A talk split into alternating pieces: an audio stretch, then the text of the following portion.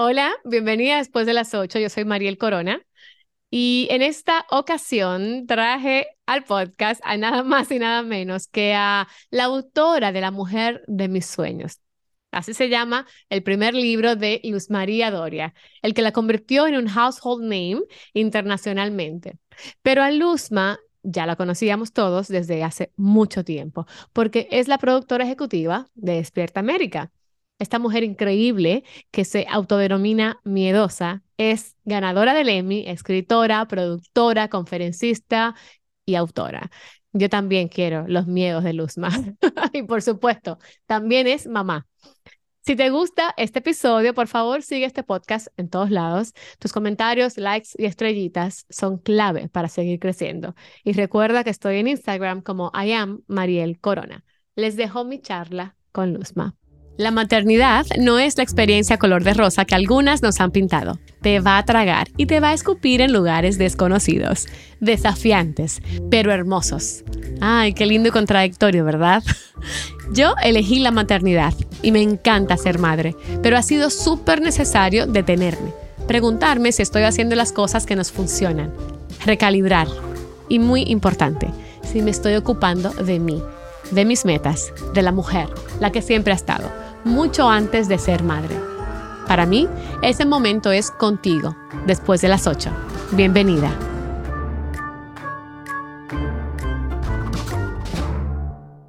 Luz María Doria, la fan número uno de la Nutella, ¿verdad? Luz María, ¿cómo estás? Bien, feliz de estar hablando contigo. Y ahora que somos compañeras de trabajo. Sí, mismo edificio, misma empresa, las cosas de la vida, ¿no? Qué bonito. Y cuando te conocí hace casi cuatro años, nada que ver, no estábamos, nada. No, estaban los planes que trabajáramos en la misma empresa. Mira qué bueno, la vida nos vuelve a juntar, qué maravilla. Sí, sí, sí, qué bueno que estés aquí, Luzma, bienvenida. gracias a ti. Eh, estoy muy, muy halagada de tu, con tu presencia. Tú eres la mamá de Dominic. Yo te conocí a ti y a Dominic el mismo día. Ah, no te creo. Ajá. Sí, sí, y me pareció encantadora tu hija. Tan bella, gracias, sí. Tiene veintipico de años, ya se fue de la casa. 27 cumple en mayo, ya se fue de la casa, se fue el verano pasado a su propio apartamento. Estoy mucho más tranquila de lo que pensé. Pensé que iba a ser horrible, Mariel, y ha sido tan, em, ¿cómo te explico? Como que le da, estoy tan agradecida de que esté bien, que no, no, no hay preocupaciones, o sea, hay las preocupaciones normales de mamá, y, y, pero, pero no estoy con el alma partida como si el papá puede estar a veces. Te, te soy muy sincera, el papá le ha dado más duro que a mí. Era Daddy's Girl, es Daddy's Girl. Totalmente, la niñita de papá. Luzma, ¿y cómo es, cómo es la, el ritmo en esa casa después de las ocho? Ahora que se fue. Tú sabes la que única niña. Mira, te voy a explicar algo. Esta casa hasta hace tres años era una casa llena de, de bulla, porque estaba Dominique, estaban los amigos de Dominique, había una perra, había una gata, había una mamá, que es mi mamá, que es prácticamente la que manejaba esta casa. Yo, no, yo soy muy mala ama de casa. Y éramos una familia eh, muy feliz, muy unida, siempre estábamos planeando vacaciones. Eh, había un punto de vista de todas las edades. El otro día me encontré algo que escribí hace cuatro años y, y les contaba a la gente que mis vacaciones eran con una, con una ah, millennial, con un señor de sesenta y pico, con una señora de setenta y pico. En este momento la vida me cambió porque la hija se me fue el año pasado, la perra se me murió el lunes pasado, hoy hace una semana. Mi mamá está enferma, está, eh, está en una cama. Entonces, eh, estoy viviendo una etapa, Mariel, que, que estoy agradeciendo por lo que estoy aprendiendo, pero no es la Luzma que tú conociste ni quizás la Luzma de mis libros. Estoy escribiendo un libro nuevo donde hablo de eso, eh, cómo la vida a veces nos pone situaciones difíciles, eh, sobre todo por lo de mi mamá. Lo de Dominique creo que, es algo que nos pasa a todos, que, que se van a la universidad, luego regresan y luego ya se van, y, es normal que una mujer de 26 años viva sola. Yo, yo vivía sola desde los, desde, desde los 21. Eh, pero en el caso de mi mamá, mi mamá se quedó sin voz y sin caminar después del COVID. Mi mamá no habla ni camina. Entonces ha sido una experiencia muy dolorosa y, que me ha enseñado mucho, eh, me ha enseñado mucho como, como persona. Y entonces a tu pregunta de cómo es la vida en esta casa, en esta casa hay una vida con mucha fe. Eh, mi mamá, a pesar de su estado, tiene, ya tiene su cabeza perfecta, se comunica con nosotros a través de textos y de un tablerito y es muy alegre que me está dando una gran lección también. Entonces aquí tratamos como de, de, de, hacer todo lo mejor posible, de ser agradecidos, de tener fe. Mi vida, y también sé que es un rundown hecho por Dios, está un poco enredada porque además de Despierta América, estoy trabajando con Jorge Ramos en algo personal. Entonces, eh, por ejemplo, ayer llegué de viaje, me voy de viaje mañana, regreso el jueves, salgo otra vez el domingo de viaje. Entonces es una vida enredada, es una vida que, que yo quería tener, que yo elegí tener eh, y, y, que, y de la que estoy aprendiendo mucho todos los días. No sabía lo de tu mami, qué pena. Y sé que son súper cercanas y que estuvo, bueno, vive, vive en tu casa. Exactamente. Que, que eso cada vez se ve menos, ¿no? En Estados Unidos la familia... Lo dice mi marido. Mi esposo dice, estos, ustedes dos fueron la, la última generación que, que vivió así de unida. Sí, y tu, tu mamá, yo sé que también hablas mucho de tu abuela. Y mi Entonces fueron, fueron mujeres muy instrumentales, ¿no? En la crianza de tu hija también. Exactamente. Nosotros, mi mamá es hija única, Dominica es hija única y yo soy hija única. Entonces fuimos tres hijas únicas. Eh, mi abuela no. Eh, tal vez la más fuerte de, de, de, de, las cuatro fue mi abuela. Eh, mi, Dominique no la conoció, pero siempre trato de que vive en ella contándole cómo es, cómo fue. Y incluso creo que hasta se parecen mucho. Tienen muchas cosas que digo, increíble que Mamatina está dos generaciones alejada de ti y tienes muchas cosas de Mamatina. Pero bueno, esa es la genética. Y, y claro, es, es, una, es una lección eh, que, no, que no se detiene. O sea, mi mamá a través de su vida me ha, me ha demostrado muchas facetas, me está demostrando en esta que es una mujer muy valiente. Y ahora te lo puedo decir incluso sin llorar y me gusta que te lo pueda contar sin llorar. Eh, y, y, ahora, eh, para Dominique, a sus 26 años, estar expuesta a esta tristeza también es importante, yo creo. Este fin de semana que yo me fui de sábado a domingo, ella se quedó con mi mamá. Mi mamá tiene su enfermera, todo, pero siempre quiero que alguien de la familia esté con ella. Y, cuando llego me dice mi mamá, increíble cómo me, cómo me atiende Dominique. Siempre me escribe me dice, Avi, ¿qué quieres que te traiga? ¿Estás bien? Entonces, me gusta que mi hija también, yo no estuve expuesta a eso, gracias a Dios, mi, mi vida no, no tuvo esas presiones tan grandes eh, de joven. Dominique sí la tiene y qué bueno que aprenda que la vida no es fácil. Sí, yo también me identifico con Dominique porque yo fui muy, muy cercana a mi abuela materna, sobre todo. Y, y estuve con ella, bueno, o sea, viví, vivíamos juntas también. Y en esa época donde ella se enfermó y eso, yo también estuve muy, cerca, muy de cerca. Qué bonito, qué bonito. Sí. ¿Qué te enseñó tu abuela? Uf, Luzma, todo, todo. Era, yo siempre decía que era más moderna que mi mamá. Ah, mi abuela, tú sabes que yo digo que mi abuela se, se le adelantó a Starbucks. Yo tengo 57. Hace 50 mi abuela hacía café con leche frío. y, le, y, y, soñaba, fíjate lo que era mi abuela. Me dice, ay, a mí me encantaría andar en, de tenis todo el día. Hoy en día yo ando de tenis todo el día. Hoy en día es lo que se usa. En la época de mi abuela los tenis eran para ir a una finca, no era como que uno se los pusiera. Entonces mi abuela era una, una visionaria. Era más, la mía era más moderna que mi mamá, era más, tenía la mente más, más abierta. Eh, incluso yo tuve que comunicarle a mi mamá cuando mi, cuando mi abuela ya falleció, porque yo estuve allá en Dominicana unos días con ella, esos días.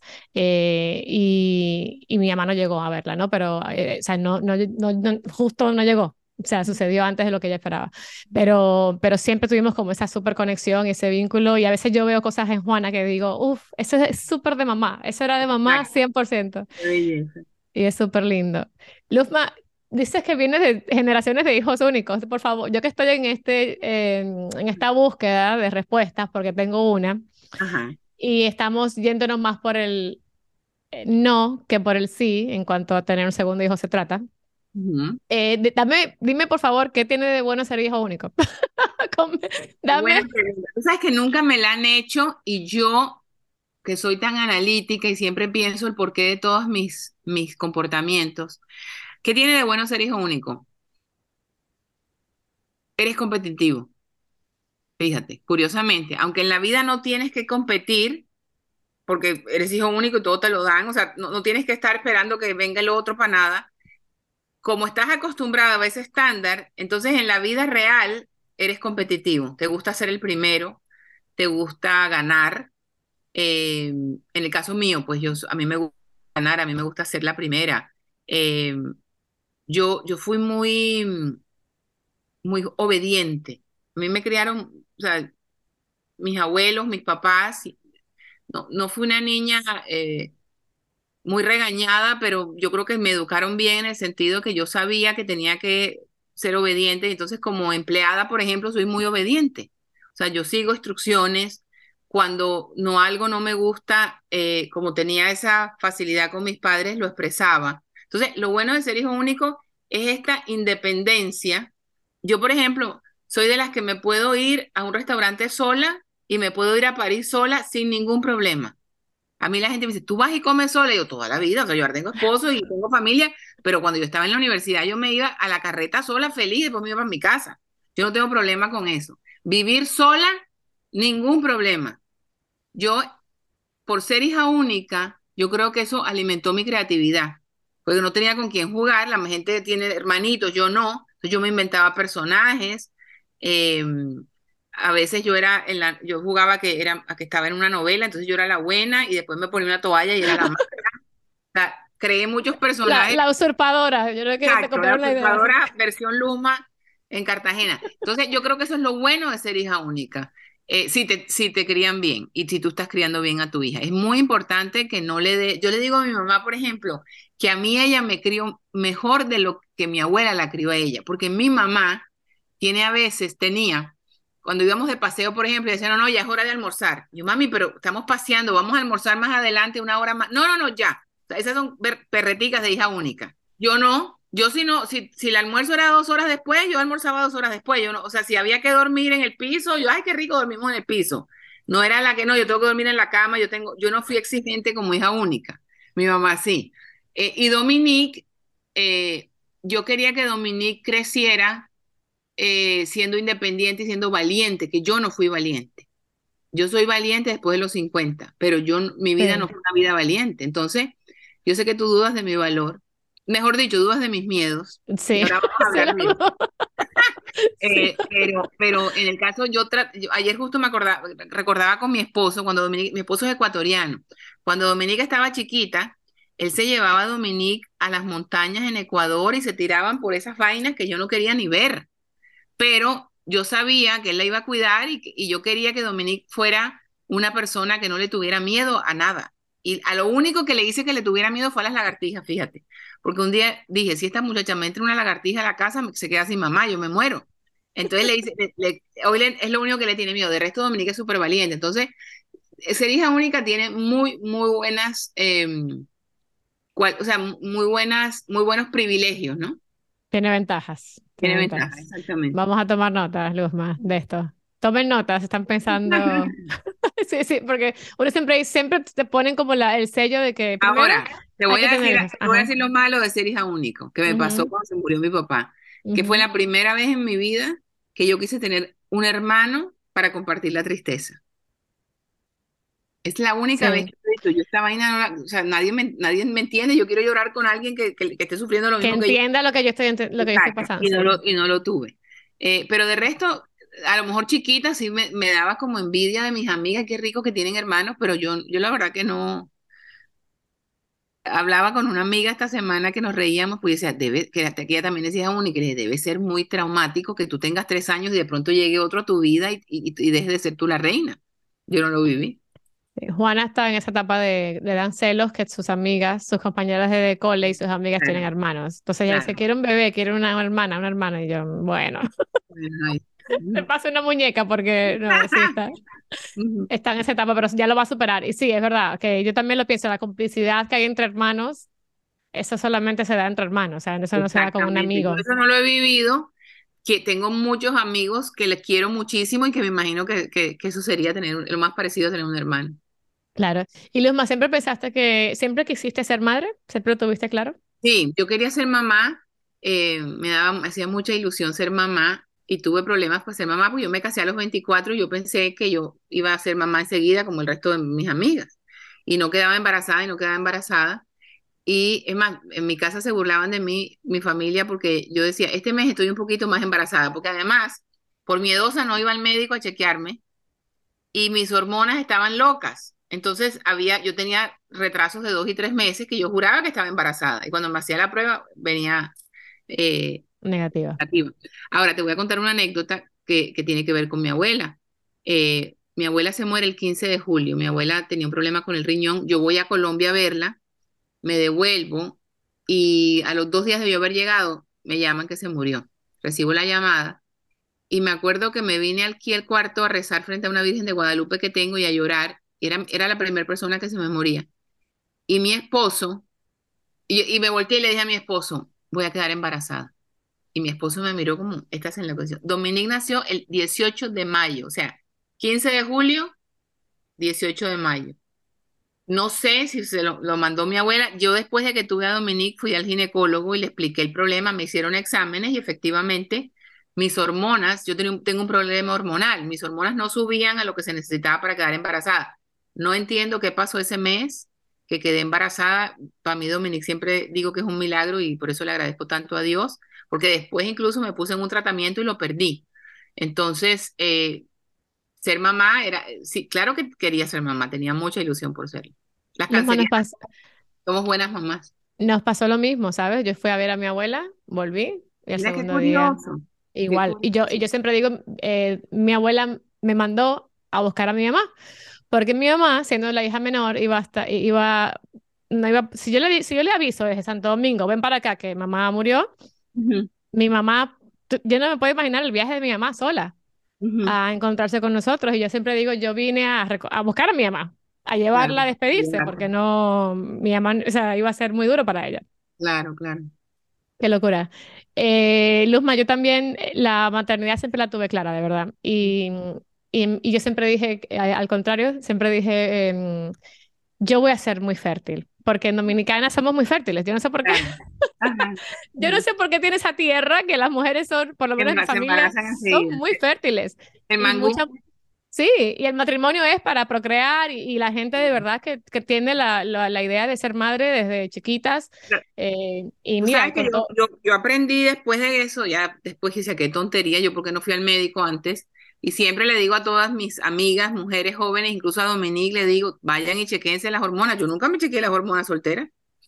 Las hormonas y todo todos los otros problemas que puede... Sí, sí, yo por ejemplo con lo mío, con la anemia falciforme, eh, tuve que armar equipo, yo, yo, lo expliqué en otro episodio, de armar equipo, como que, ok, doctores, me quiero embarazar, tengo la aprobación.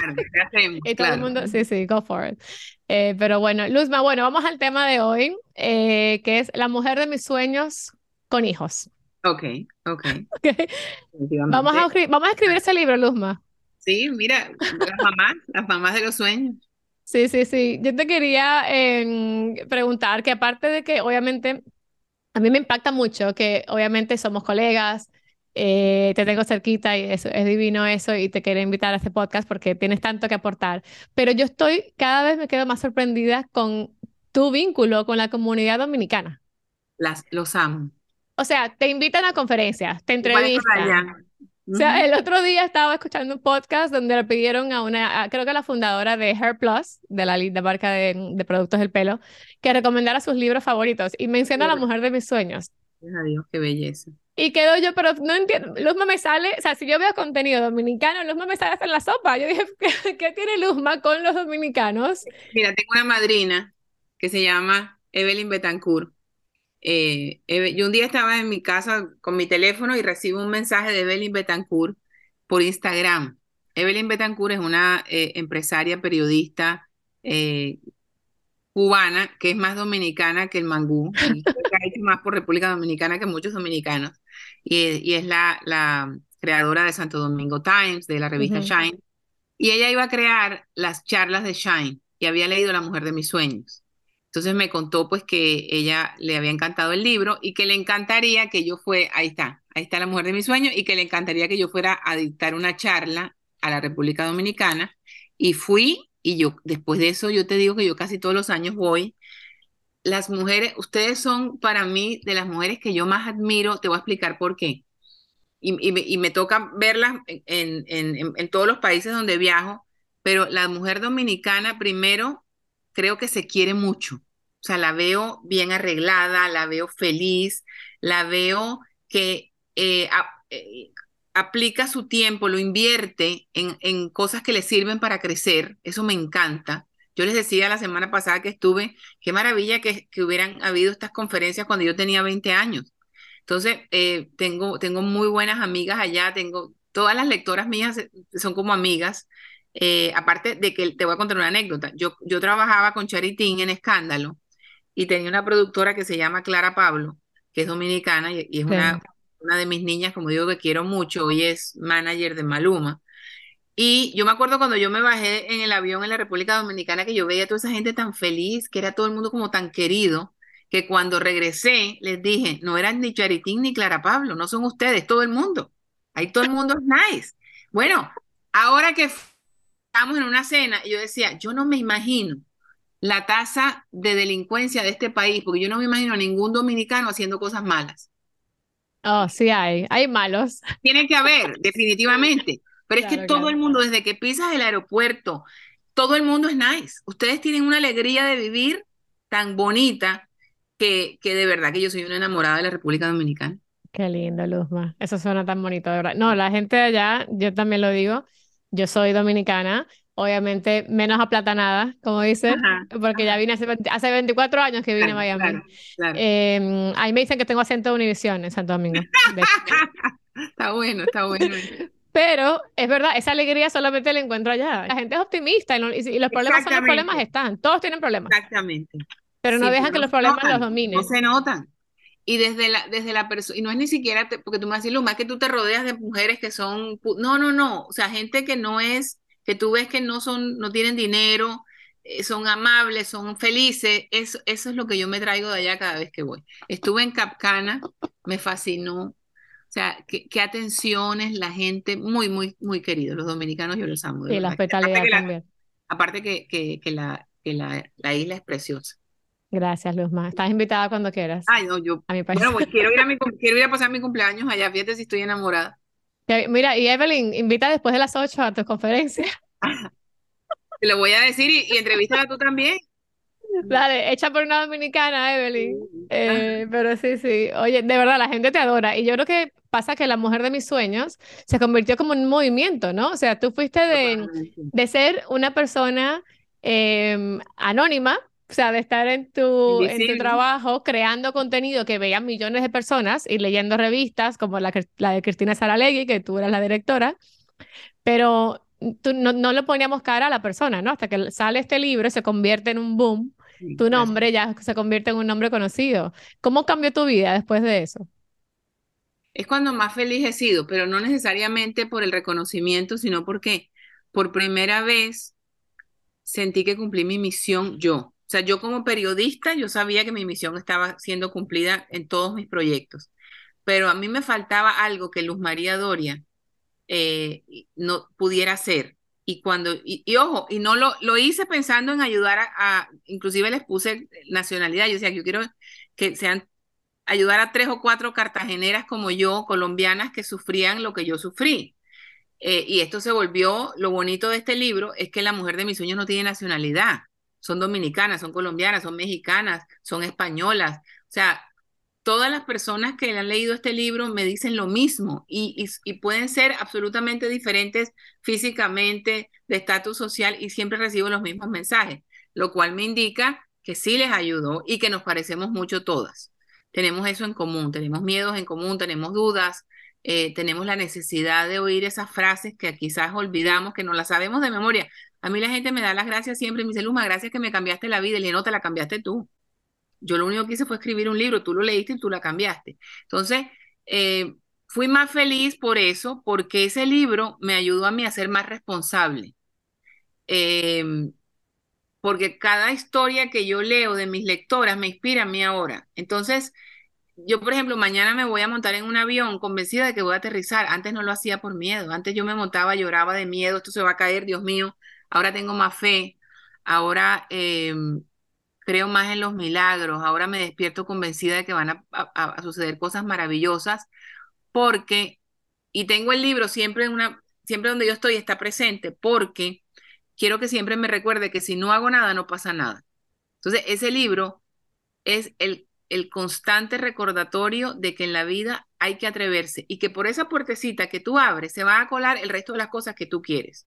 Entonces, yo como decidí ser invisible hasta los 50 y trabajar y ser una hormiguita eh, y no, no compartir con nadie lo que yo sabía, yo a veces digo, si yo no hubiera escrito ese libro, no estuviera viviendo lo que yo vivo ahora. Entonces, por eso sí estoy muy agradecida, porque gracias a que me atreví, me quité tanto peso de encima, Mariel. Te juro que yo vivo livianita. Qué bueno.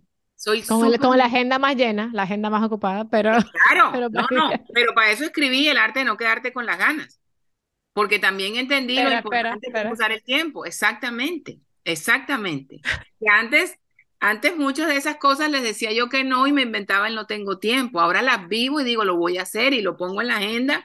Y, hoy, por ejemplo, yo sabía que teníamos esta entrevista a las 7 de la noche y yo arreglé mi agenda para que todo quedara perfecto. es después de las 8, más después de las Después de las 8, perdón. Eh, eh, entonces, e, estas son las cosas que, que voy aprendiendo y que me gusta ir compartiendo, porque como digo yo, las fórmulas que funcionan hay que, hay que compartirlas. Pero Lesma, tú dices que eh, tú escribes este libro, tu primer libro, basado en que el, el miedo es el enemigo, ¿no? Del éxito. Y, sigo pensando igual. Eh, pero tú que has conocido a tantas mujeres, bueno, primero por, empezando por ti, que te consideras miedosa, aunque nadie te va a creer eso. Pero tú Ahora la diferencia es que me atrevo, pero sigo siendo. Claro. ¿A qué le tenemos miedo las mujeres? A todo. Mira, uno de los miedos más comunes es a brillar y es triste es a brillar, nos da miedo brillar. ¿Qué noto yo, por ejemplo? Mira, ayer hablaba yo con Olga Tañón, una mujer a la que admiro profundamente, y ella decía algo que me, que me llegó al alma. Ella me decía que en este momento de su vida, incluso ella cantaba diferente, porque se atrevía a usar su garganta como antes no lo hacía. Y yo me quedé pensando, hasta en eso hay miedo. Hasta en eso hay una madurez que tú dices, ¿sabes qué? Me voy a atrever a escribir así o en el caso de ella me voy a atrever a cantar así. Entonces, todas las mujeres, y digo todas porque estoy segura, no hay ninguna que diga, a mí no me da miedo de nada, y la que no lo dice es mentirosa. Em, todas las mujeres siempre, y los hombres también, ojo, eh, no los he estudiado tanto, pero lo poquito que conozco sé que también tienen su miedo. Lo que pasa es que ellos no hablan de eso y simplemente se van adelante. Nosotros sí. Pero yo creo que, que existe el miedo al que dirán, nos mata el que dirán y que dirán nos mata los sueños.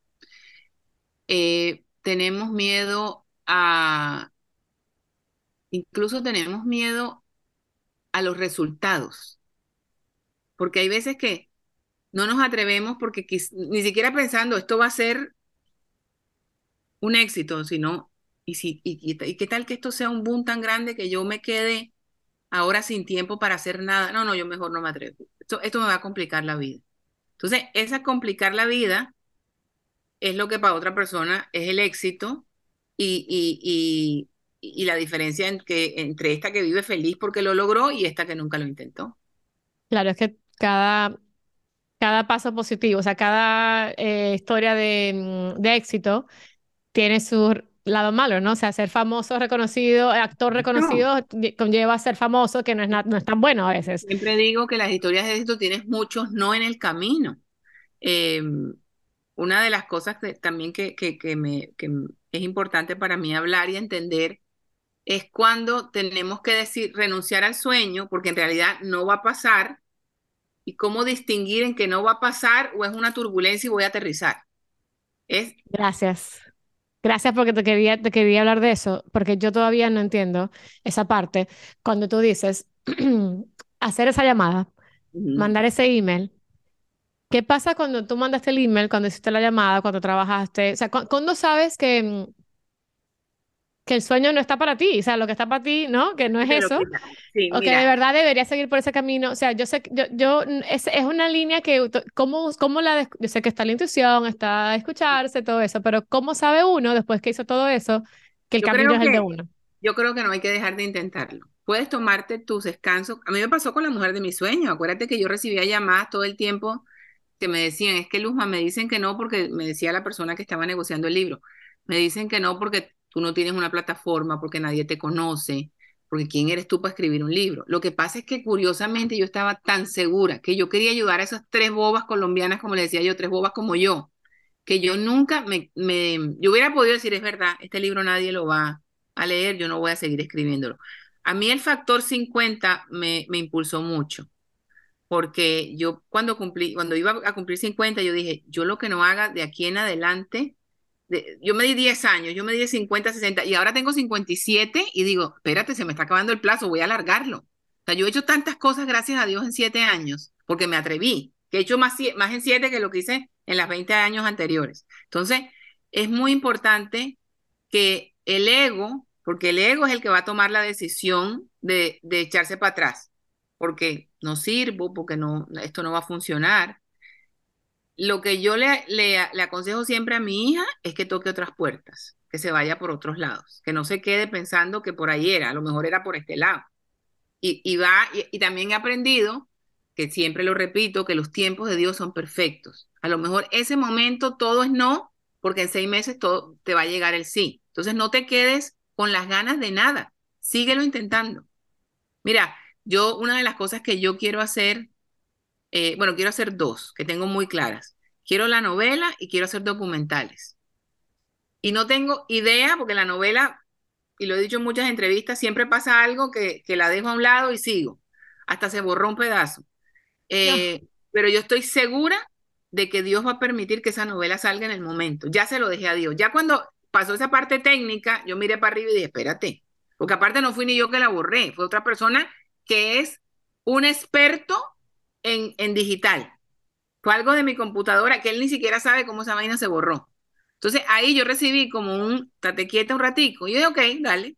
Y ahí después de eso apareció el arte de no quedarte con las ganas. Entonces, pero yo sigo con mi idea. Y sigo con mi idea de hacer documentales y la vida me está llevando. Porque, ¿qué pasa? Siempre lo veo como un camino donde estoy aprendiendo para que eso que yo quiero hacer sea mejor. Entonces, no, lo que no podemos es dejar que el ego te saque del escenario y te diga ya, baja la cortina que esta obra se acabó. Luzma, tú lo de los documentales tienes que hacerlo, porque tú me lo mencionaste eso también cuando te conocí, hace casi cuatro años. Yo tengo claro, tengo esa, tengo, yo tengo esa, esa, esa asignatura pendiente. Y te puedo ayudar, si quieres, yo he hecho para documentales. Dale, cuando lo hagas te llamo. dale, aquí en Miami hay gente muy buena en, en, el tema que te puedo, te puedo contactar con ellos, aunque tú tienes todos los contactos del mundo, No, no, pero siempre es bueno eh, tener pero sí, contar historias. Oye, Meluzma, tú que te cruzas con tantas, em, tanta gente famosa, ¿qué tú has visto? Y se lo pregunté esto a mi, a mi manager, Beatriz, que estuvo también en el podcast. ¿Tú qué patrón has visto en esas mujeres que tienen el éxito profesional y se convierten en madres?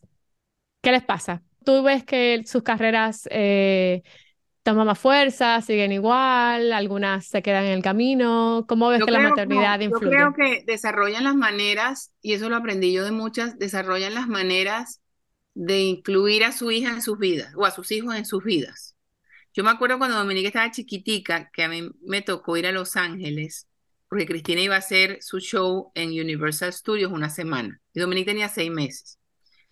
Y yo dije, yo me voy a llevar a mi mamá, a mi marido y a Dominique y al perro. Imagínate, tú llevaste una niñita, pero igual yo iba a estar en un hotel. Y me acuerdo que cuando llegué, Cristina me dijo, ¿tú quién te crees, Madonna? Me dijo, mientras montar en un avión y mi mamá esté feliz cuidándola, yo lo hago. Y yo llego de mi trabajo y, y, la tengo la muchachita ahí. Mientras tú puedas, por supuesto que es, eh, es, es difícil. Bueno, cada día es menos, porque la verdad que las mujeres modernas son mucho más, eh, y hay muchas más cosas que, permiten los viajes con niños, pero yo me acuerdo hace 26 años que había que cargar con todo en esa, en esa pañalera y eran seis horas en un avión. Pero no, sigue siendo igual. Sigue, siendo, igual. Eh, pero para mí es muy importante que, que Dominique entendiera lo que yo hacía de chiquita, de que estaba chiquita. Y yo la involucré tanto que el otro día ella me lo dijo. Yo me acuerdo cuando tú un escándalo hacías, escándalo de Año Nuevo, que era el 31 de diciembre, y Dominique tendría seis años, siete años, y yo la sentaba al ladito mío en el control room y trabajábamos desde las 12 a las 12 de la noche, las, era mucho tiempo. Y, ella, claro, mi marido iba, iba todo el mundo y éramos una, éramos una familia, hacíamos una fiesta ahí detrás de cámara. Pero eh, ella entendía que yo tenía que estar enfocada y siempre los primeros de enero nos íbamos de vacaciones. Ella siempre sabía que en diciembre no habían vacaciones, pero que en enero nos íbamos de vacaciones. Entonces, lo que yo he notado es ese mismo ejemplo que yo he seguido que involucran a sus hijos en sus vidas y que el hijo de chiquito entiende que la mamá no tiene una profesión normal, o sea, que no es de 9 a 5, que la mamá puede agarrar un avión e irse un mes para algún lado, eh, también yo me imagino que muchas personas que me están mirando dicen, sí, pero maravilloso que tú tienes cómo. Yo sé, y en eso somos privilegiadas, pero, pero igual eh, tienes que, tu, tu, hijo tiene que entender que, que tú te sacrificas por él y que todo eso que él tiene o que va a tener es por, por ese trabajo que tú tienes. Claro, ahí es donde, ahí es donde entra la planificación, ¿no? De, voy a tener un hijo, ¿cómo voy a hacer para lograr todo aquello, ¿no? Y para seguir trabajando. Eh, si es el deseo de la mujer, ¿no? Que no todas vuelvan al trabajo. Eh, Luzma, tenemos un segmento que se llama El consejo que no nos pediste. Aunque siempre digo que todo el podcast entero es un consejo que nadie nos pidió. Pero, eh, ¿qué consejo le das a esa madre eh, que está en, esa, mm, en ese momento? Loca. Eso, que está abrumada, que dice, jamás voy a volver, porque de verdad que si bien la maternidad es una experiencia hermosa, maravillosa, que yo recomiendo, eh, si te cambia, o sea, te altera tu agenda, te altera tus días, ya el tiempo no es tuyo, ya no te preocupas por ti. O sea, yo me senté el otro día, me, me, acuerdo, me acuerdo que antes de ayer estaba yo cansada, agarro una banana porque no había comido y me siento, y Juana me la pidió. O sea, ella acababa de, de merendar y se la diste. Bueno, Obvio. O sea, esa es la maternidad. Eso, es la, eso que tú acabas de describir es lo único que justifica saber qué es eso, sentirlo, vivirlo. Yo con Dominique, de Dominique nunca he sentido asco. Yo tampoco, por Juana. Yo soy la, yo como hija única, soy de que todo, todo el mangú es mío, yo no tengo que darle mangú a nadie.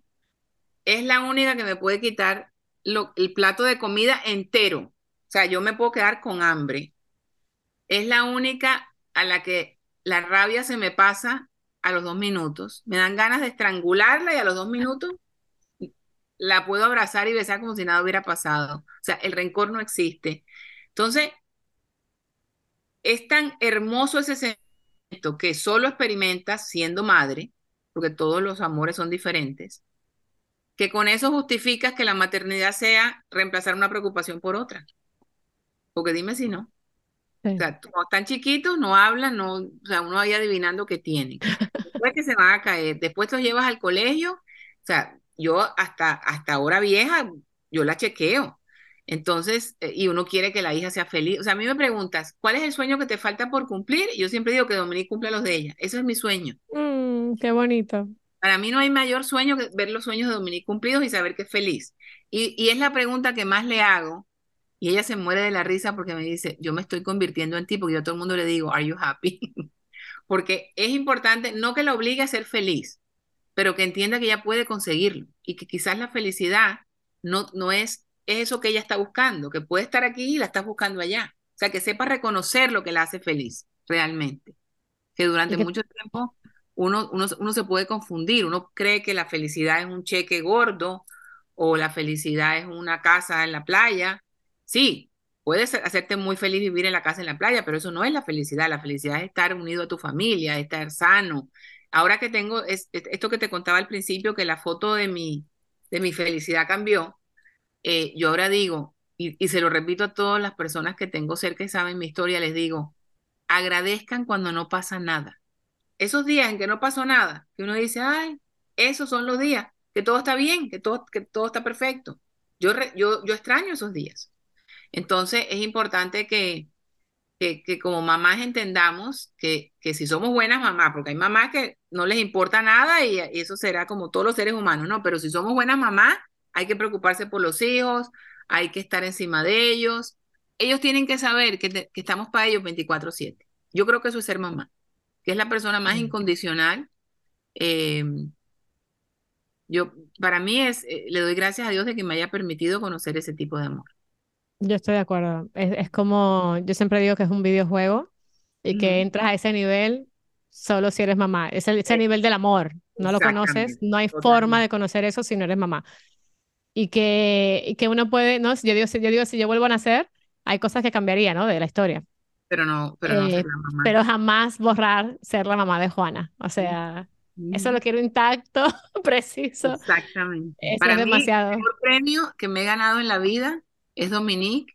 Y siempre digo cuando, cuando me presentan que ponen todos los títulos, de los cuales me siento orgullosa porque aparte sé que sirven para inspirar a otras mujeres. y a, las nuevas generaciones, y incluso a mi misma hija. Pero siempre digo, el título más importante, la mamá de Dominique. Sí. Eh, y después tener las herramientas, ¿no? Para pararte del sofá y buscarte otra banana para ti, para cuidarte. Exacto. que fue lo que yo hice el otro día. Luzman, eh, este episodio, este eh, podcast se llama, lo, abreviamos, el decimos que se llama D8. ¿Cuándo vamos a hacer D8 on DA? Te voy a invitar, vamos a hacerlo. Además, vamos a hacer una, vamos a hacer un segmento de esto que estamos hablando de las mamás. Hagamos, de 8 en DA. Claro, dale, hagámoslo. La, nuestra diseñadora gráfica cuando me trajo el isólogo que era de 8, dije, DA. Ya, claro. Oye, Luz Master, sé que tienes maletas que hacer, tienes un viaje mañana. Te agradezco mucho primero, tengo que madrugar primero. Yo mañana voy a la oficina acá también, creo, creo, voy a ver. Eh, aquí termina el episodio, pero quiero que sepas, que te lo dije al principio, que eres la, invitada más influyente que he tenido hasta ahora y el sí más rápido que recibí. no hay excusas. De verdad, muchas gracias. Muchas gracias, Luz. Es una misión que estoy cumpliendo, que es servir.